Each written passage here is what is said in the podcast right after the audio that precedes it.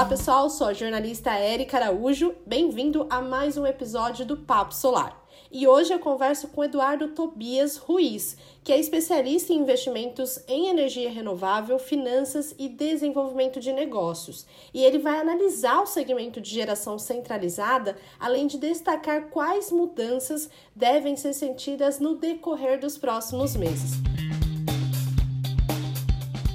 Eduardo, eu primeiro gostaria de agradecer a sua participação aqui no Papo Solar. Para a gente é uma honra receber você aqui no nosso podcast.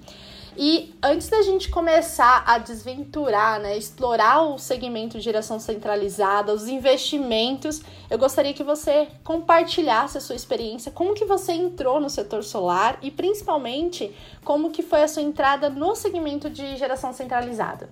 Olá, Érica, obrigado pelo convite. Agradeço também ao Bruno, queria cumprimentar todo mundo que está nos ouvindo.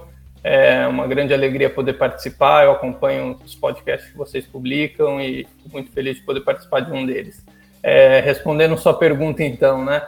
É, comecei na, no setor fotovoltaico em 2014, tá? Eu trabalho com renováveis desde 2006, mas é, no início era só bioenergia e foi a convite da Camila Ramos, que é minha ex-sócia, que é sócia fundadora da Cela, a gente já tinha trabalhado antes, é, mais de uma vez, e ela havia fundado a empresa um ano antes e estava com é, fazendo consultoria para eólica e fotovoltaica, e ela me chamou para ser sócio, e foi assim que tudo começou, né? Na, na época eu não tinha nenhuma experiência, o setor estava bem no começo, a gente começou fazendo trabalhos de geração centralizada, principalmente de assessorar desenvolvedores é, de projetos na venda de projetos para participar dos leilões regulados, né? 2014 foi o ano que teve o primeiro leilão regulado com demanda exclusiva para fotovoltaica, né? Então foi um ano muito interessante.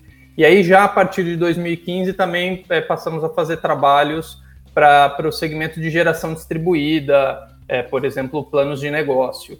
E dali em diante foi muito, muito fotovoltaico e, e, e eólico até, até os dias de hoje. Perfeito. E Tobias, aproveitando né, essa primeira pergunta para a gente explorar, né, há muitas pessoas que nos ouvem têm ainda dúvidas sobre diferença de geração centralizada e geração distribuída. Você pode explicar aqui para a gente tipo, a diferença, né, o que, que diferem esses dois segmentos dentro do setor solar? É, até antes da lei 14.300, a centralizada eram usinas a partir de, de 5 mega é, em corrente alternada, né? Agora, com a, com a nova lei, é, é, tá, vai ter essa transição e vai passar a ser 3 o limite, né? Mas, basicamente, a geração centralizada são grandes usinas, né? Como conceito global, e que não precisam estar próximos da carga, se conectam ao sistema interligado nacional, seja, de, ou seja, a rede, seja de transmissão distribuição, e consegue atender é, qualquer consumidor em qualquer parte do país que esteja conectada a distribuída tem essa restrição geográfica da usina poder atender somente consumidores dentro da mesma área de concessão de distribuição. Então, basicamente é isso. Ah, muito bom, né? Para deixar bem claro aqui, antes da gente aprofundar né, na sua experiência na geração centralizada, para que as pessoas entendam essa diferença, que é muito importante para entender todo o contexto. E hoje, Tobias, você é sócio fundador e também diretor da VAT Capital, que hoje atua como assessoria financeira para investimento, estruturação de financiamento, compra e venda de projetos dentro do setor de energias renováveis. Então, como você mesmo diz, tanto solar quanto eólico, né? Como que essa empresa atua, né? A pessoa que quer investir, qual é o papel da VAT Capital?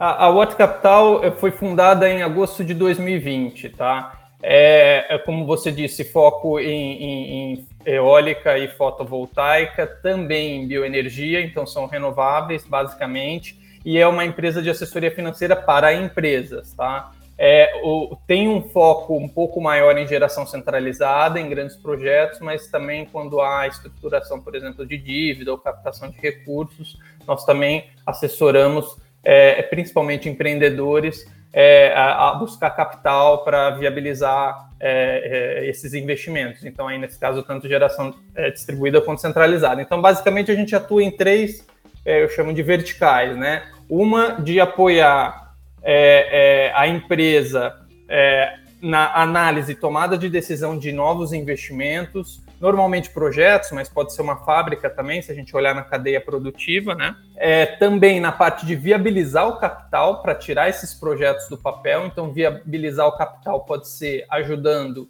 na estruturação de dívida. Então, aqui, nomeadamente, BNDES, Banco do Nordeste, via o Fundo Constitucional do Nordeste, e debêntures incentivados, mas também outras alternativas, e eventualmente atraindo é, novos investidores. E, e, por fim, a terceira vertical seria assessorar é, essas empresas na venda de projetos ou ativos para terceiros. Então, por isso que a gente fala investimentos, é, é, é, é estruturação de, de, de, financiamento e compra e venda de ativos, é basicamente esses três focos. A gente tem um modelo de negócio que é chamado, conhecido como boutique de investimentos, né? Então a gente não investe, mas a gente viabiliza os investimentos, seja assessorando na tomada de decisão, se o cliente já tiver o capital, ou seja, trazendo esse capital. E aí a, a diferenciação nossa no mercado é por ser especializado em renováveis, só fazemos isso, só trabalhamos com o Brasil e, e, somos uma empresa independente, então não tem um banco por trás, um grande investidor, e a gente também não põe dinheiro nosso em atividades que concorram com as dos nossos clientes. É um trabalho que eu costumo dizer que é de alfaiataria, né? A gente faz bastante customizado para a necessidade do cliente, e no final do dia, é, o objetivo é viabilizar mais investimentos para o setor de renováveis no Brasil. Perfeito. Então, é, seria como um, um guia, né, para as empresas que querem investir, como que elas podem tirar esse plano do papel e viabilizar esse projeto. Exatamente. Perfeito. E além de sócio fundador e diretor da Watt Capital, você também é organizador do livro, né? Que eu tive a honra de receber aqui em casa. Análise de investimentos em projetos de energia solar fotovoltaica. Tem aí outros autores, né? Cita Heloísa Scaramucci, André Dabus e Marília Rabassa. Para quem está ouvindo, esse livro já está disponível, né? Se você quiser deixar aí depois o seu canal para quem tiver interesse em saber como que foi essa obra, o desenvolvimento. Mas eu já quero que você conte aqui alguns spoilers Sim. sobre esse livro, né? O que que o leitor vai encontrar, o que que vai enriquecer, trazer aí de experiência para quem quer investir, para quem quer conhecer mais sobre o setor solar. Eu, eu, vou usar a sua palavra, né? Você terminou a última pergunta falando que, que o nosso trabalho profissional de, de, de assessoria da Watt Capital é, é, é, como se fosse um guia. O livro efetivamente é um guia, é um roteiro, né? Os, o, em, inglês usa-se a palavra framework, né? Que é um, um roteiro, um passo a passo que é, um empreendedor é, ou um investidor, ou mesmo os funcionários da empre das empresas que investem no setor solar, é, seja efetivamente no projeto de geração ou, ou na cadeia produtiva, é, é, é, é, o passo a passo daquilo que tem que ser olhado para poder avaliar é, um projeto de geração centralizada, então o foco do livro é em geração centralizada,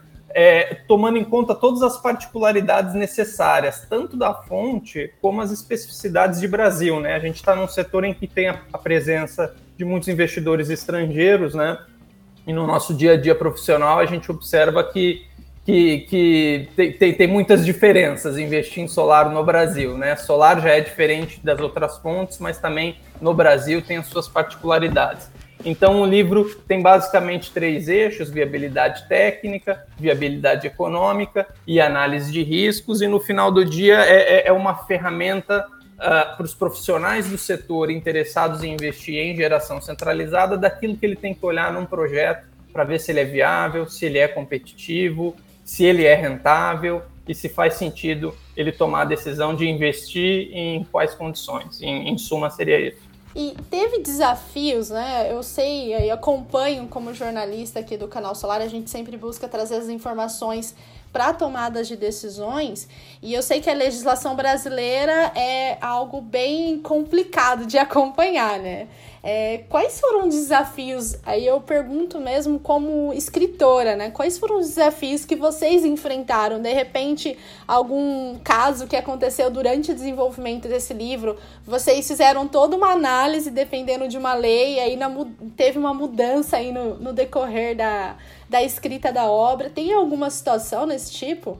Sim, tem. É, é, eu vou começar por esse seu ponto, e depois eu conto mais do, do desafio do todo. Mas, por exemplo, na, nas versões finais do livro, quase fechando para imprimir, é, é, é termina o desdobramento lá da aprovação do fim do desconto da TUSH, da Lei 14120 é, de, de 2021. Então a gente estava escrevendo assim na, na, com aquelas informações do que a gente achava que ia ser aprovado. A mesma coisa a resolução para projetos híbridos associados. Ela só saiu agora, mas na época a IPE já vinha publicando estudos há muito tempo, né? Já era um assunto que já estava sendo discutido. Então, entre, às vezes, entre uma versão e outra que a gente trocava com a editora, saía uma mudança regulatória. A gente tinha que falar: não, não, dá para ajustar mais um negocinho aqui, então a gente ia fazendo uns ajustes. Mas é, é, olhando para o todo, assim, é, é, é um, é, é, um filho, assim, eu, eu costumo dizer. É, eu, eu comecei o trabalho imaginando que eu ia fazer em quatro meses, em dedicação integral integral, tá? Esse já é o meu segundo livro, então teoricamente eu sabia o que eu estava fazendo, né?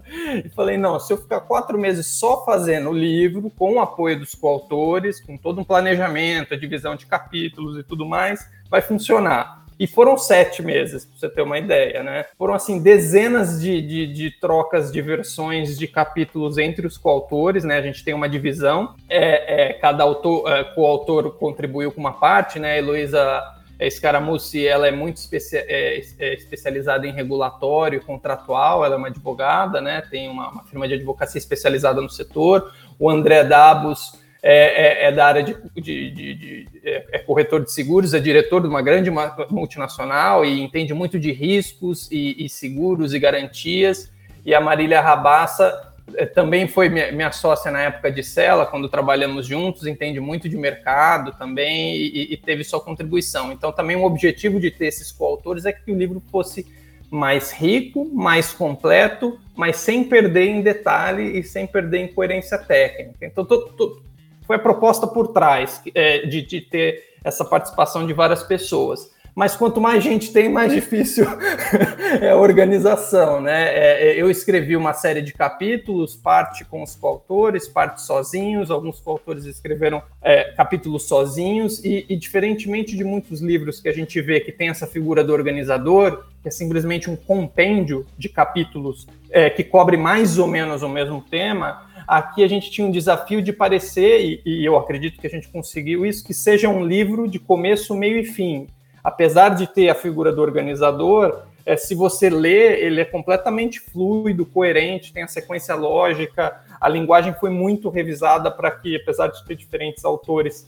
é, fosse é, é concisa e coerente. Então, é, a gente ficou muito, é, deu muito mais trabalho do que imaginou, imaginamos, né? Mas estamos muito satisfeitos com os resultados e como o livro já está, ele foi lançado em 2021, né? A gente já teve oportunidade de receber muito feedback de profissionais do setor, é, positivos, de gente que está usando no dia a dia, porque no fim do dia o objetivo é esse, é que ele seja uma referência de consulta, não seja, não é um romance, né, que você lê um dia aí, num, num fim de semana, num feriado. É um livro para estar tá ali em cima da mesa de trabalho para quem tem interesse aí no, na geração centralizada fotovoltaica. É, confesso que ele para mim está sendo um glossário né? Quando eu preciso algum termo aqui ou para desenvolvimento. Então, para mim, está sendo um livro aqui de consulta mesmo. Até, até a gente brinca aqui, quando eu vou pro escritório, ele vai junto e a gente tirou algumas fotocópias, né? Para deixar ali em definição, para quando for utilizar o termo. Então, Legal. parabenizo e deixo já esse feedback. Para quem está ouvindo, esse livro já está disponível em alguma loja virtual? Como que a gente faz? Obrigado pelo feedback. Ele está ele tá disponível em várias é, livrarias é, eletrônicas, a principal delas é a Amazon, que acho que todo mundo conhece. Na Amazon é a única plataforma que tem e-book também, então você pode comprar tanto a via física quanto e-book. Se você jogar no Google o nome do autor, e, e aí é, o meu último sobrenome é Ruiz, R-U-I-Z, né, é, e dos demais coautores, é, é, vocês vão encontrar né, o título do livro Análise de Investimento em Projetos de Energia Solar Fotovoltaica, e a editora é a Alínea. Também no site da minha empresa, www.watchcapital, que é com W e dois T's, capital, tudo junto.com.br, tem uma seção lá, publicações. Lá está disponível o webinar de lançamento do livro, que contou inclusive com, com a presença ilustre do presidente da Bessolar, o Rodrigo Sawaia, que fez o prefácio do livro.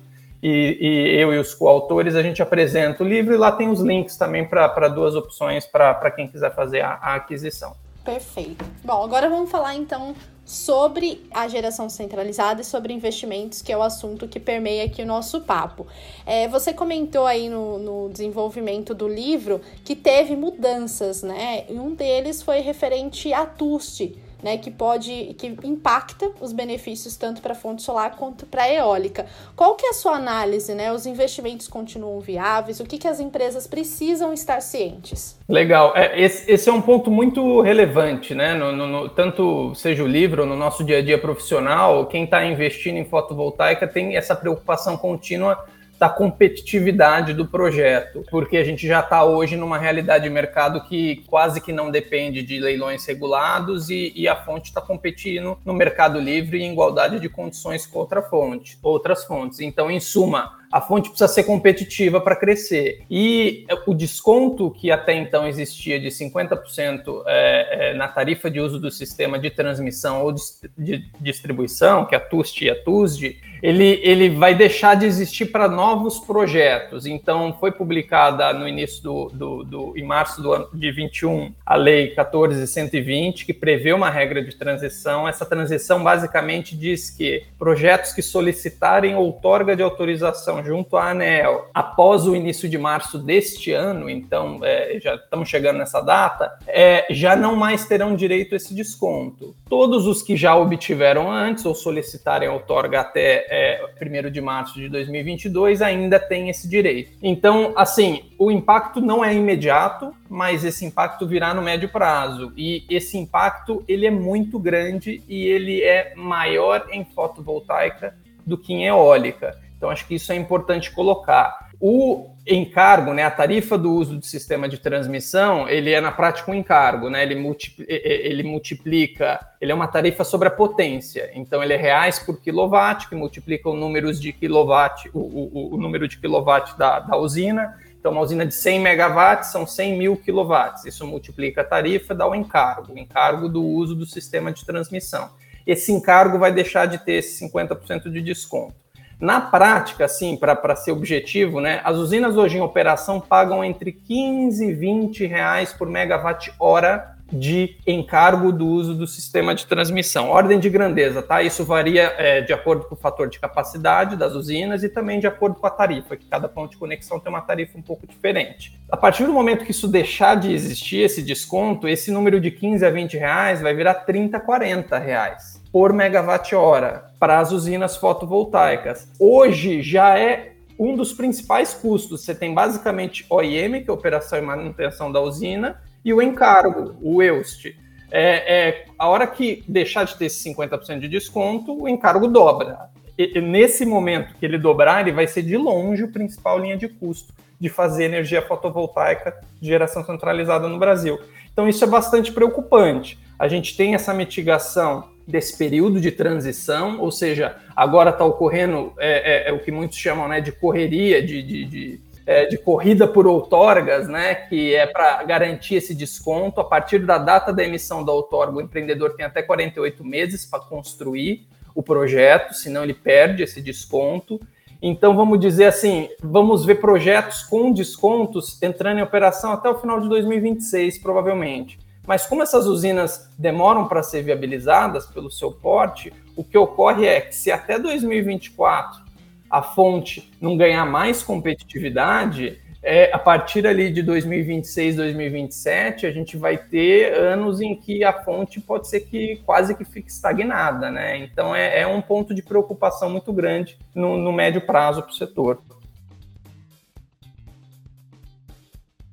Um ponto interessante, né, para quem acessa ali o SIGA, você eu acho, acredito que conheça, né, o, o sistema da é, vai verificar que tem vários projetos já com ortoga, né, tem por isso tem esse número alto. É, um, é uma questão aqui que a gente já trouxe em diversas matérias, que a, a fonte aí nos próximos 48 meses, ou até um pouco antes, vai dar um boom. Acredito que o mesmo que vai acontecer com a geração distribuída, para também aquelas pessoas que querem garantir as regras atuais, né, até 2045, vai buscar também fazer a instalação. O mesmo acontece com geração centralizada.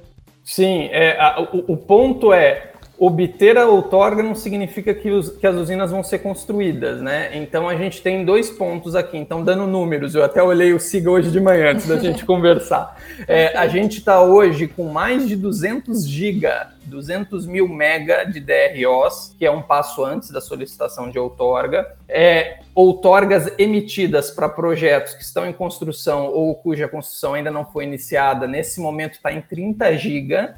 E a gente ainda não sabe exatamente o volume de solicitações de outorga que estão ocorrendo todas as semanas até o final de fevereiro de 2022, mas pode ser que a gente venha a ter aí um estoque de, vamos dizer, ah, pode, não, não, não me assustaria se a gente tivesse 100 GB de estoque de outorgas é, é, com desconto, com 48 meses para serem implantados. Então, assim, é, é, é, é projeto para 50 anos é, de implantação, né?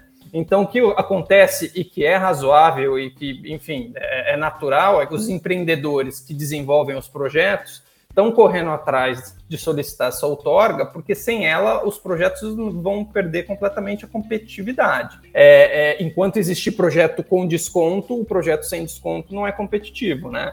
Então tá tendo essa correria, mas aí a partir de março desse ano, aí o desafio vai ser outro. O desafio vai ser, ok, desse mundo de dezenas de gigawatts de projetos com direito ao desconto, quais que são viáveis, né? Então esse é um grande desafio. Já considerando esse contexto, tem algum outro desafio que os investidores precisam ficar atentos no segmento de geração centralizada? Sim, é, então além do fim do desconto, é, um ponto que também afeta a geração distribuída, é, está afetando, tem afetado e, e, e, ninguém sabe quando isso vai melhorar é, no curto prazo, seria o, o, desarranjo da cadeia produtiva. O que, que eu quero dizer com isso? Né? Principalmente dos componentes que são importados, que basicamente é módulo, e módulo já está aí 40%, 45% do valor total do investimento é, tem um impacto muito grande em trackers, é, é, então nos, nos é, sistemas de rastreamento, ainda que sejam feitos no Brasil, usam muito componentes internacionais e inversores, que parte é importado, parte é nacional, mas também os nacionais usam muito componentes importados. É, então, teve um aumento muito grande do custo de componentes importados em dólar.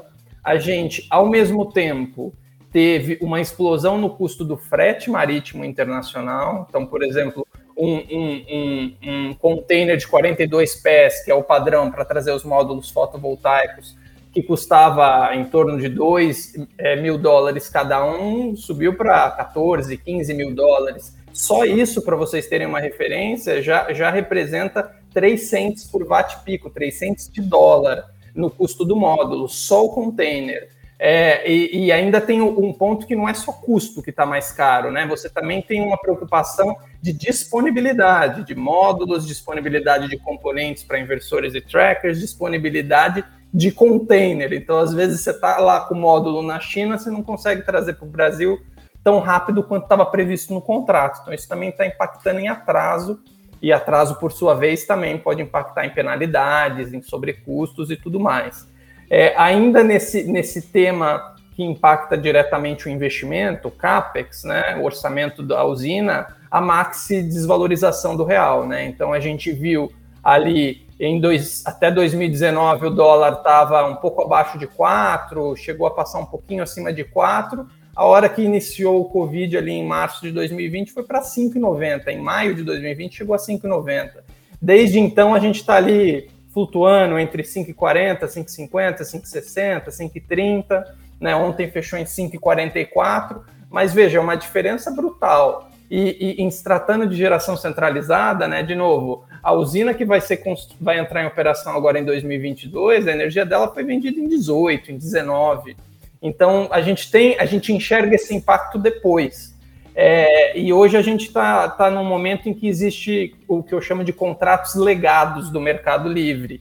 Ou seja, você tem aí uma série de empreendedores que venderam energia de longo prazo para consumidores ou comercializadoras, com, na época que o câmbio antes do Covid estava quatro e pouco, e aí na hora de comprar o equipamento o câmbio já era 5,5. Então, assim, a viabilidade para quem não comprou os equipamentos e travou o câmbio logo após vender energia elétrica, deixou de existir. É, Mais recentemente, a gente tem visto o aumento da taxa básica de juros. Então, para fins de financiamento e expectativa de retorno mínimo dos investidores, o que vale é a curva de longo prazo. Então, a gente está falando principalmente da NTNB, que é um título do, do Tesouro Nacional. Então, os spreads sobre o IPCA da NTNB tem subido bastante, isso encarece financiamento, isso encarece custo-oportunidade de capital. Então, o investidor, para fazer a mesma usina, precisa ter um retorno maior, do contrário, ele compra título público, ou faz alguma outra atividade, investe em imobiliário, ou qualquer outra coisa. Então, isso tem sido um problema mais recente, né? Mas e aí eu também é, enumeraria, né? Lá atrás você já citou a parte de é, é, riscos regulatórios e tributários. Eu acho que destacaria em tributário é, risco, ou, ou, enfim, os desdobramentos de uma potencial reforma do imposto de renda e da contribuição social, uma possível tributação de dividendos, é, uma possível unificação do PIS/COFINS em é, no que eles estão chamando de CBS, Contribuição sobre Bens e Serviços. Veja, hoje, se não a totalidade, mas quase a totalidade das usinas fotovoltaicas de geração centralizada estão no lucro presumido. O lucro presumido tem incentivos muito importantes se comparados ao lucro real. Todas essas reformas que estão em discussão fazem do lucro presumido muito menos competitivo, consequentemente impactam bastante a viabilidade de projetos fotovoltaicos. Né? É, e aí, acho que por fim, amarrando também, né, você tem pontos menores que já estão sendo endereçados, como alguns gargalos pontuais de margem de conexão, é, problemas de curtailment, né, de interrupção de geração, de cortes involuntários, que hoje o ano está do lado do empreendedor, mas eu, eu, eu concluiria dizendo da concorrência direta com a eólica no mercado livre. Então, assim, a, a, Covid impactou o capex do fotovoltaico e impactou do eólico. Só que o fotovoltaico, pelo menos 50% é dolarizado. O eólico tem um peso do dólar muito menor. Então, o impacto no eólico foi bem menor do que no fotovoltaico. E isso fez com que a gente estava num momento ali em 2019 em que se vendia energia fotovoltaica muitas vezes mais barata do que eólico no Mercado Livre, projetos que têm que entrar em operação agora e no ano que vem. É, é, hoje, para novos contratos, a fotovoltaica, raras exceções, é, é, é, ficou mais cara do que a, a eólica, principalmente no Nordeste, né, onde a eólica é competitiva. Então, esse é de fato um, um grande desafio. Entendi. É, essa competição realmente é algo que o pessoal já tem comentado, né? Já tem é, discutido se a vantagem é dentro de energias renováveis, né? Mas qual fonte aplicar o, o investimento. E aí uma dúvida que eu tenho, Tobias, é se as linhas de financiamento elas podem contribuir para esse aumento de projetos, né? Já que você vai ter aí um, um aporte é, considerável, será que o investidor que se apoiar em uma linha de financiamento ele vai ter um, um fôlego maior para fazer o planejamento desse projeto? É, sem dúvida, assim, o, o, em, usinas de geração centralizada, principalmente devido ao montante de investimento, a gente está falando assim, raras vezes a gente vê projetos de menos de 500 milhões de reais cada um, né? Então, é, aonde que o financiamento contribui? E ele já está na conta, né? No final do dia já se espera obtê-lo desde a época do estudo de viabilidade econômica. Ele contribui, seja aumentando a taxa de retorno do, do investidor, então vamos supor, é, aqui para dar números, o, o, a, a, taxa de retorno estimada do projeto sem financiamento, hipoteticamente, é 12% ao ano. Se eu consigo uma dívida a 10% ao ano, é, tudo incluso, né, custo efetivo, e se eu obtenho 50% de alavancagem, ou seja, metade desses 500 milhões de reais eu consigo de financiamento a 10%, a TIR do capital próprio do investidor vai ser maior do que 12%, vai ser, por hipótese, aqui de forma simplificada, 14%. Então, a TIR, é, é, é, o financiamento, ele ajuda aumentando a competitividade do projeto, o que pode fazer também com que o empreendedor reverta isso em preço de energia mais barato, né, e compartilhe essa economia com o consumidor, fazendo da fonte mais barata. Ele também contribui, por exemplo, é, se o investidor tem os 500 milhões e, e, e, consegue financiamento, ele consegue viabilizar o dobro, ou dois projetos, ou um projeto com o dobro da potência. ou ainda numa situação em que o projeto é 500 milhões, mas o investidor só tem 250, sem o financiamento esse projeto não existe. Então, o financiamento, em resumo, ele alavanca, ele potencializa, ele acelera a implantação de, de gigawatts ano de fotovoltaico no Brasil. Então, essa é a importância. E as fontes que a gente tem, vamos dizer aqui, tipicamente brasileiras, né, o BNDES principalmente, e também no setor fotovoltaico, o Banco do Nordeste, a partir de fundos do, é, recursos do Fundo Constitucional do Nordeste, tem cumprido um papel importantíssimo em, em trazer o setor até onde ele está hoje e, e, e continuar ajudando. No entanto, é, é, esses aumentos na, na, na curva futura de juros que eu comentei agora há pouco, isso também impacta no custo do financiamento do BNDES e do BNB. Apesar de ainda terem custo um pouco abaixo de um custo de mercado, é, eles estão ficando também mais caros. Então, é um grande facilitador, é imprescindível, mas também estão sofrendo nessa fase agora de, de aumento de, de taxa de juros e a gente também já está entrando no terceiro ano no qual o Fundo Constitucional do Nordeste está com restrições de orçamento e não consegue atender toda a demanda. Né? Ela é a fonte mais barata hoje disponível e, e, e infelizmente, não tem dinheiro para todo mundo. Então, isso também é, é, é, um, é um desafio. Tobias, agora me surgiu uma, uma dúvida, né? Uma curiosidade. Esses financiamentos, principalmente aí o BNDES que você citou, quais são os critérios né, que o banco considera, se você puder é, trazer aqui para os ouvintes, na hora de analisar a concessão do empréstimo? Você consegue elucidar aqui para a gente né, quais são as características, o que, que o banco considera? É, normalmente, financiamentos para usinas centralizadas junto a BNDES e BNB são estruturados numa modalidade de financiamento chamada Project Finance. O racional do Project Finance é que as receitas futuras do projeto, que hoje está em desenvolvimento, sejam suficientes para fazer frente ao serviço da dívida, que é o serviço da dívida, o principal, mais os juros, no futuro, ao longo do prazo de repagamento da dívida. Então, é, é, por ser dessa forma, os credores é, se preocupam muito do quão bem estruturado está esse projeto, e eu posso te dar exemplos disso, e o quão previsível é o fluxo de caixa futuro. Então, o principal exemplo de previsibilidade é saber qual é, vai ser a receita do projeto. A melhor forma de você saber qual é a receita do projeto é já ter vendido a energia elétrica, porque receita é volume e preço. Se você vende energia elétrica, você sabe qual é o preço, pelo menos por uma parte dessa energia. O volume, o fotovoltaico tem essa vantagem em relação à eólica. A projeção, a previsibilidade do, da produção de energia fotovoltaica é, tem risco menor do que as projeções para eólica, então isso é favorável para a fonte. Mas também é muito importante quem vão ser os fornecedores dos módulos, trackers, inversores, quem que vai construir, instalar a planta, quem vai operar isso depois. Se o empreendedor que está viabilizando esse projeto já tem experiência na fonte fotovoltaica, se já tem experiência no Brasil, como é que está a documentação do projeto, né? Já tem a outorga, a, a conexão está garantida ou tem risco, né? Já foi emitido parecer de acesso, licenciamento ambiental está todo ok, a parte fundiária está regularizada, então, são várias frentes que são analisadas, é, é, não é uma estruturação trivial, mas é relativamente previsível, porque é conhecido como isso é feito. Né? Na, na própria assessoria que a gente presta pela Watt Capital, a gente auxilia o empreendedor a fazer essa estruturação. Perfeito, acho que elucidou aqui e esclareceu, né? Porque muitas pessoas ainda têm dúvida de quais são os critérios, né, para um, um financiamento. Eu acho que você trouxe essas informações.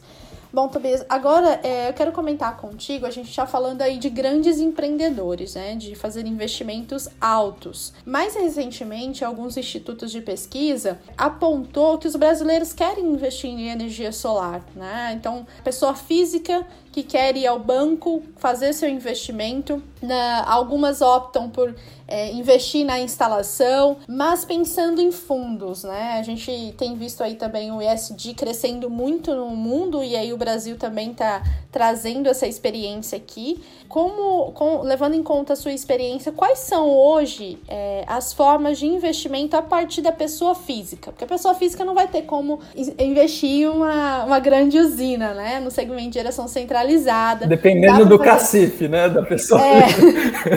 Vamos dizer, pobre mortal como nós, né?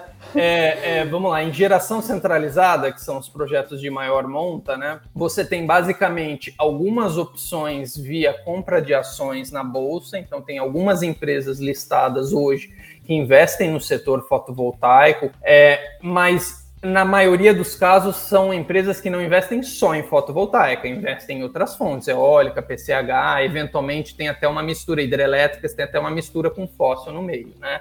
É, então, essa é uma forma, né? As ações hoje, você com um valor muito pequeno, ter uma conta numa corretora, você já consegue investir. Então, eu diria que essa seria a, a parte mais democrática, né? Via fundos, você tem tanto fundos é, que investem em participação de empresas, é, que são os FIPS, é, como você também tem fundo de dívida. Então, falando dos FIPs, hoje ainda eles costumam ter uma barreira de entrada para pessoas físicas de alta renda somente. É, acho que no médio prazo a tendência é que esses fundos cada vez mais sejam listados na bolsa, o que permite que na captação original só entre essas pessoas mais ricas, mas com o tempo isso seja comercializado em, em lotes menores na bolsa e permita com que pessoas físicas com, vamos dizer, sei lá, 5 mil reais consiga fazer um investimento. Aí você está investindo provavelmente em empresas que não são listadas e talvez mais direcionadas para fotovoltaico. Ainda no lado de dívida, você, você poderia comprar diretamente debentures incentivadas, é, que são dívidas que financiam usinas específicas. E aí sim, você sabe que aquele seu dinheiro está indo para viabilizar é, projetos fotovoltaicos, tá? Muitas dessas debentures, quando da emissão, e aí tem dois caminhos, né? Depende da instrução CVM que a empresa que está emitindo a dívida usa, é, se ela for 400 é para investidores menores, se ela for 476 é para investidores mais riscos. Mas de toda forma, no mercado secundário, você entra nessas plataformas das corretoras, XP da vida e muitas outras, você já consegue comprar esses títulos depois da emissão é, em valores pequenos. E também tem fundos que compram vários desses títulos e, consequentemente, diversificam o risco de crédito, né? Que também te permitem investir. Muitos desses fundos hoje, os mais novos, já estão usando o, o, o ESG, a sigla no próprio nome, já para dizer para o investidor: olha, veja, eu só invisto em ativos que seguem critérios mínimos de meio ambiente, sociais e de governança, né? Que basicamente para a gente o desafio é governança, né? Porque meio ambiente social, fotovoltaico e eólico sempre é, é, é atendeu, né? E, e, mas esses fundos já existiam antes. O que está acontecendo agora é que realmente está sendo alguns fundos só se dedicam a isso e está mais à tona, né? É uma forma de, de, de, de destacar o, o, objetivo do uso desse, desse capital. Então eu vejo, vejo isso como muito positivo. Então, para fechar a resposta aqui, acho que para pessoa física é, é, é, é, de, de que não seja multimilionário, né? Ainda não são muitas opções mas isso está se popularizando cada vez mais. Eu diria que a geração distribuída, botar um, um, um painel no telhado, é, é, é, ou enfim, ser, ser, ser parte de uma cooperativa de geração distribuída compartilhada, seja a forma mais efetiva de se investir. Acho que é um caminho mais. mais você vê o resultado do seu dinheiro é, é, é, diretamente, né? sem falar que a conta de luz né, tem aí aumentado nos últimos meses de forma drástica. Então, você já garantia essa economia, né, essa produção de geração de energia por meio da fonte solar, porque eólica em casa, acredito que seja inviável, né, você colocar ali Sim. um sistema desse, então ainda é um investimento frente aos fundos mais rentável. Lógico que tem as suas exceções, né, pessoas que moram em apartamentos, aí foi o que você disse, a possibilidade de cooperativa, também de, de consórcio, né? Sim, sim. É, isso ainda está muito concentrado em Minas Gerais, mas está cada vez mais se expandindo para outros estados. E a lei 14.300, nosso marco legal de geração distribuída, vai ajudar muito nisso. Acho que os próximos 12 a 24 meses a gente vai ver essa oferta das cooperativas em muitos mais estados do, do, do, país. Vai ser um negócio que vai efetivamente é, é, é, é chegar até cada um de nós, brasileiros, consumidores de energia na, na, na, física, nas nossas residências. Com certeza. Bom, outra pergunta que eu tenho para você é sobre os projetos associados. Né? Quais são as oportunidades que existem para quem quer empreender né, nas fontes renováveis? É, eu diria que essa é uma das principais boas notícias, né? A gente falou muito dos, dos desafios. É, foi publicada em dezembro a resolução 954 da ANEEL, é, que entrou em vigor é, agora 3 de janeiro desse ano de 2022, e, e, ela cria a figura de projetos híbridos e associados, tá? Eu vou me concentrar aqui no associado, que basicamente a gente está falando de juntar dois projetos que vão compartilhar da mesma dois projetos de usinas centralizadas de grande porte, de fontes diferentes que vão compartilhar da mesma infraestrutura de conexão.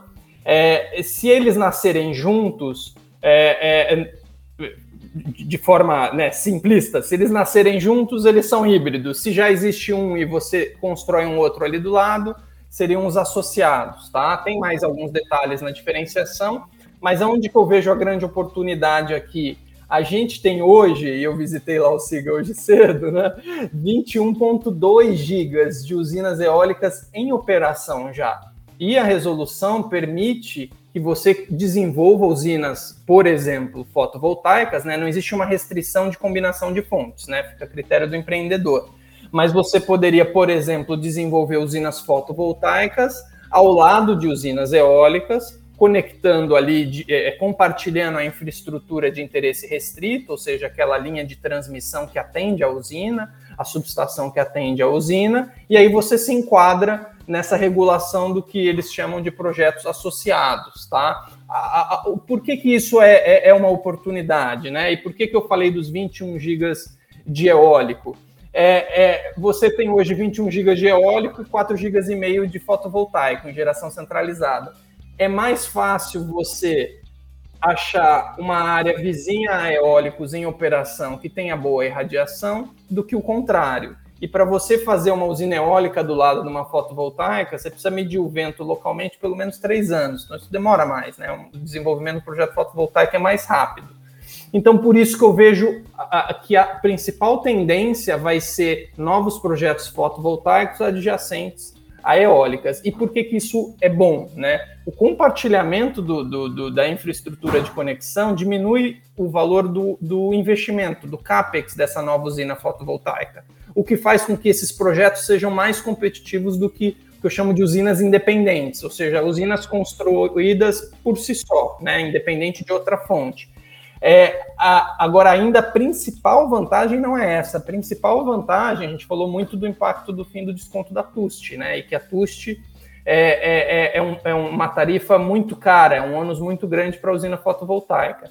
Se você construir uma usina fotovoltaica adjacente a uma eólica em operação, o empreendedor arbitra é, qual é o volume é, qual é o montante do uso do sistema de transmissão que ele vai contratar. Então, dando um exemplo em, em números, você tem uma usina eólica de 200 mega, ela tem um contrato de uso do sistema de transmissão de 200 mega. Se você construir do lado uma usina fotovoltaica, vamos supor, de 100 mega, a, resolu é, a, a, a resolução permite que você use esses mesmos 200 mega ou qualquer volume entre 200 e 300, né? Então são 200 de eólica e 100 de eólica. O empreendedor pode arbitrar se ele simplesmente não mexe no, no, no, contrato, no montante do uso do sistema de transmissão, ou ele pode determinar qualquer valor entre 200 e 300, né? Entre a, a, a potência do maior projeto e a potência da soma dos dois.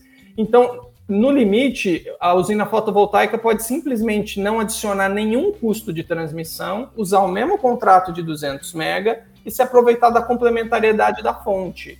É, é, intraday, né, horária, mas também eólico e fotovoltaico se, se, se complementam, é, é, é, é tem sazonalidades diferentes, né, não é efetivamente complementar a sazonalidade, né, mas e também o risco de variabilidade interanual, tem uma série de, de razões que faz sentido você juntar eólico e fotovoltaico, principalmente no Nordeste e principalmente nos locais onde a eólica gera é, é mais à noite.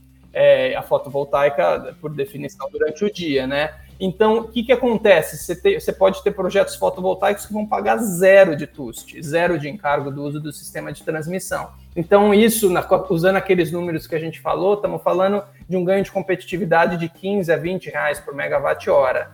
E se conseguir esse essa nova usina o desconto, é, é, é, melhor ainda, mas aí fica um pouco aí o desafio, né? A resolução acabou saindo muito em cima da data limite para conseguir essas outorgas, né? Então o projeto associado ele precisa estar tá escrito na outorga que ele é associado.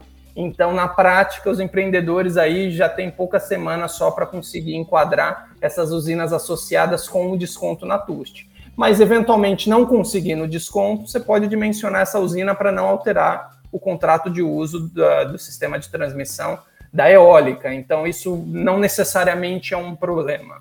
Enfim, acho que é uma grande oportunidade. Você deve ter aí um, um volume de alguns gigawatts de projetos fotovoltaicos que podem ser viabilizados ao lado de eólica. Você basicamente precisa de uma disponibilidade de área e uma boa topografia é, plana do lado desses aerogeradores. Não, é excelente você trazer essa informação, porque quando saiu a resolução, né, muitas pessoas ficaram em dúvidas.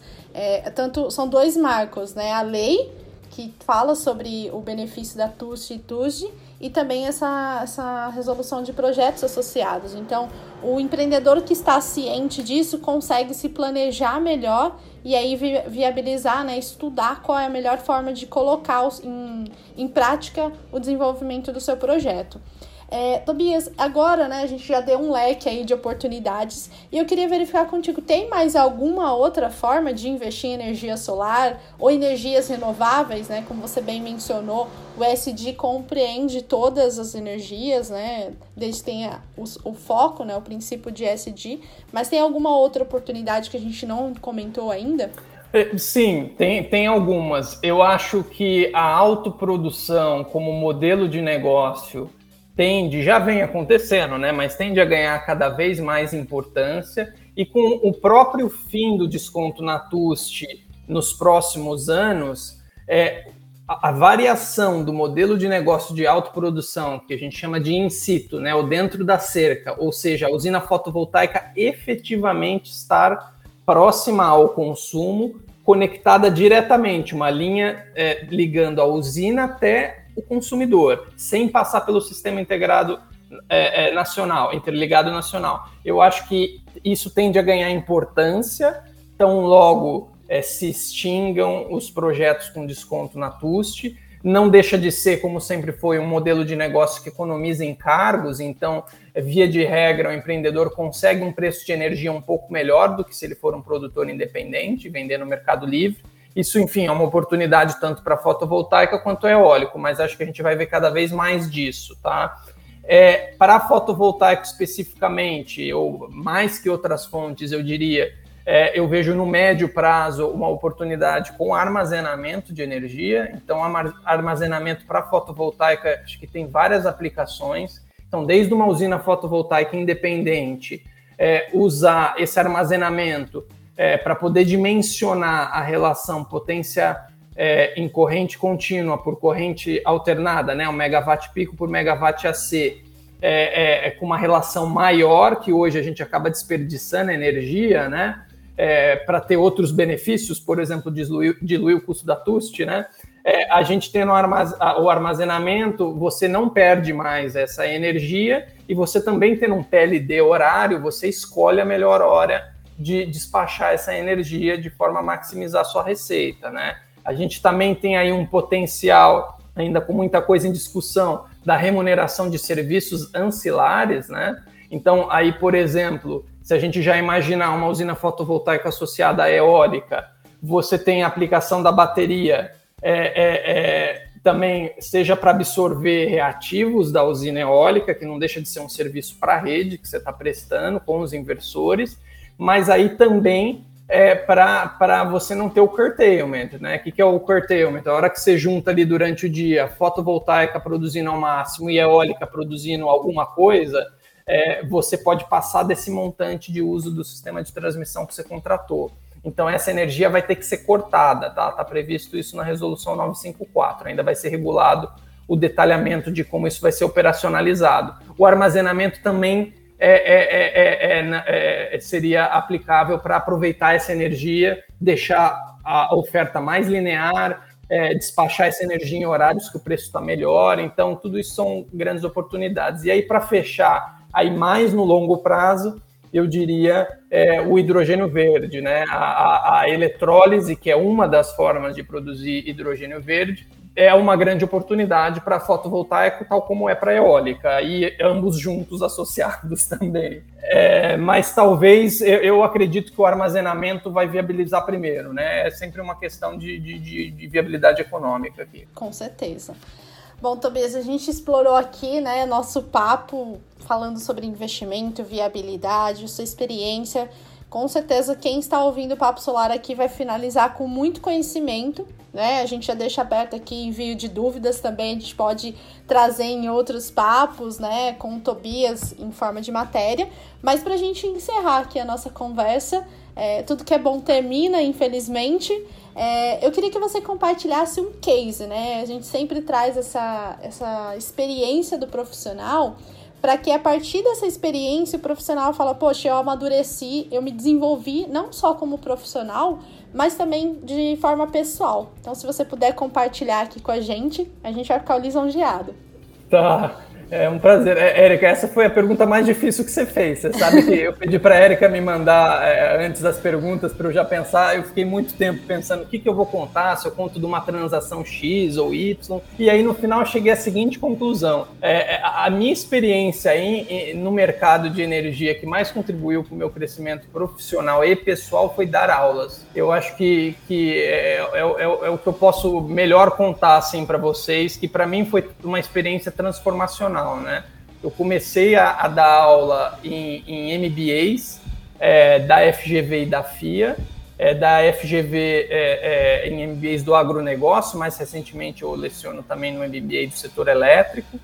E, e, desde que eu comecei a dar aulas, foi assim um negócio que, como sua pergunta colocou, né? Você cresce profissionalmente, mas também quando pessoa. Desde de uma satisfação enorme de poder contribuir com a formação dos profissionais do setor, que é um eterno gargalo, principalmente em setores em crescimento acelerado, como o nosso, é, de compartilhar conhecimento, experiências, lições aprendidas, erros, mas o que acho que nem todos sabem, ou nem todos que, que, que, já tiveram experiência de ensinar, é que quem mais aprende é o professor, né? Porque as turmas mudam, você nunca dá aula para o mesmo aluno, mas você sempre tem aí 20, 30, 40 alunos novos, cada um com uma história, com uma experiência, que trabalham num lugar diferente, que te desafiam, que te fazem, te forçam a pesquisar, a se reciclar, a estudar, então, isso é um desenvolvimento profissional muito grande e como pessoa, porque, enfim, você tem que desenvolver soft skills, né, que a gente fala, capacidade de comunicação, jogo de cintura, é, é, é, é, é planejamento, é, metodologias, tecnologias, e se ainda conhece muitas pessoas, faz networking, faz amizades, esses formatos do MBA é, é, da FGV, que é via conveniada, são no Brasil inteiro, né? Então, na fase pré-Covid, e agora está retornando, né? Que as aulas são presenciais, nós professores viajamos até a cidade dos alunos. Então, é, é, é também nos possibilita conhecer o, o nosso país como ele realmente é, que ele é muito grande e, e eu que sou, é, é, é que, que, minha vida profissional é, é, foi principalmente na cidade de São Paulo, a gente fica com, a, com, a, com a, às vezes com, a, com uma ideia errada do que é o Brasil, né? E o Brasil tem, tem, tem muitas facetas, então é, nesse aspecto também é um grande crescimento pessoal. Perfeito, muito bom compartilhar aqui a sua experiência. É, Tobias, eu só tenho que agradecer a você por esse tempo, por você compartilhar conhecimento. A gente aqui do Canal Solar, a gente é, dá muita importância a, ao, ao, compartilhamento de informações. Né? A gente não quer deixar a informação só aqui, mas o, quanto, o máximo de pessoas que tiver acesso às informações que podem contribuir para fortalecer o mercado fotovoltaico, a gente sempre vai trabalhar para viabilizar isso no nosso setor, né? Como você mesmo disse, hoje é um, um gargalo do, do setor é a falta de qualificação, né? Profissionalização, como é um, cresceu muito rápido e é um setor que traz vantagens, né? Lucratividade, muitas pessoas chegaram, mas não se profissionalizaram antes de começar a atuar. Então a gente deixou isso bem claro e lógico, você trouxe informações relevantes não só para quem investe em geração centralizada, mas também quem pensa em instalar ali o seu sistema solar na residência, em seu comércio, enfim, na geração distribuída. Então só tem que agradecer pelo seu tempo e, e aqui a, a, nossa conversa, o nosso papo. Érica, foi um grande prazer. Obrigado a você e ao Bruno novamente é, pelo convite ao canal Solar. Fico à disposição. Cumprimento todo mundo que nos ouviu. É, é, fico muito feliz de poder contribuir. O Papo Solar fica por aqui, mas eu quero saber a sua opinião. Tem alguma sugestão de tema ou de entrevistado? Então envie sua sugestão para 19 98133 2727. Até mais!